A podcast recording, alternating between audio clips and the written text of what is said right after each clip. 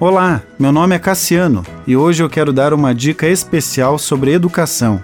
Criando Filhos Autodidatas, parte 2. Em Provérbios diz: Compra a verdade e não a vendas. Buscar o conhecimento custa caro, tanto financeiramente quanto pelo tempo desprendido para obtê-lo.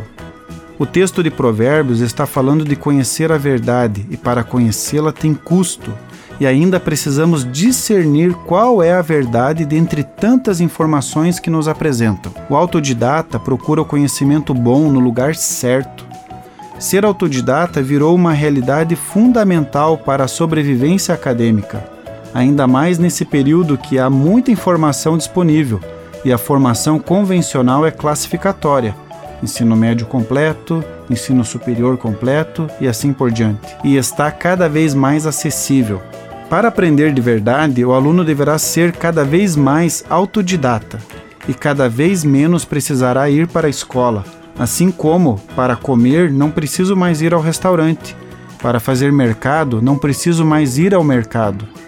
Por causa da velocidade da ciência, as competências precisam ser recicladas a cada dois anos. Mais do que pensar em melhores ganhos, é necessário que os nossos filhos façam o que eles terão interesse de continuar fazendo sempre. Isso dá sentido, propósito para as suas vidas e para o que fazem. Quem tem propósito faz as coisas de propósito. O fazer é ativo. Isso significa que a retenção de conhecimento será muito maior, pois o aluno estará participando efetivamente, obtendo uma experiência real. Por exemplo, Apresentar o assunto que estudou através de um debate ou ensinando outros é um mecanismo muito significativo para o aprendizado. Dessa forma, compreendemos um novo modelo educacional, onde os nossos filhos, além de ouvir os seus mestres, devem aprender a buscar aquilo que interessa e faz sentido às suas vidas. Continue abençoado, você que me ouve e toda a sua família.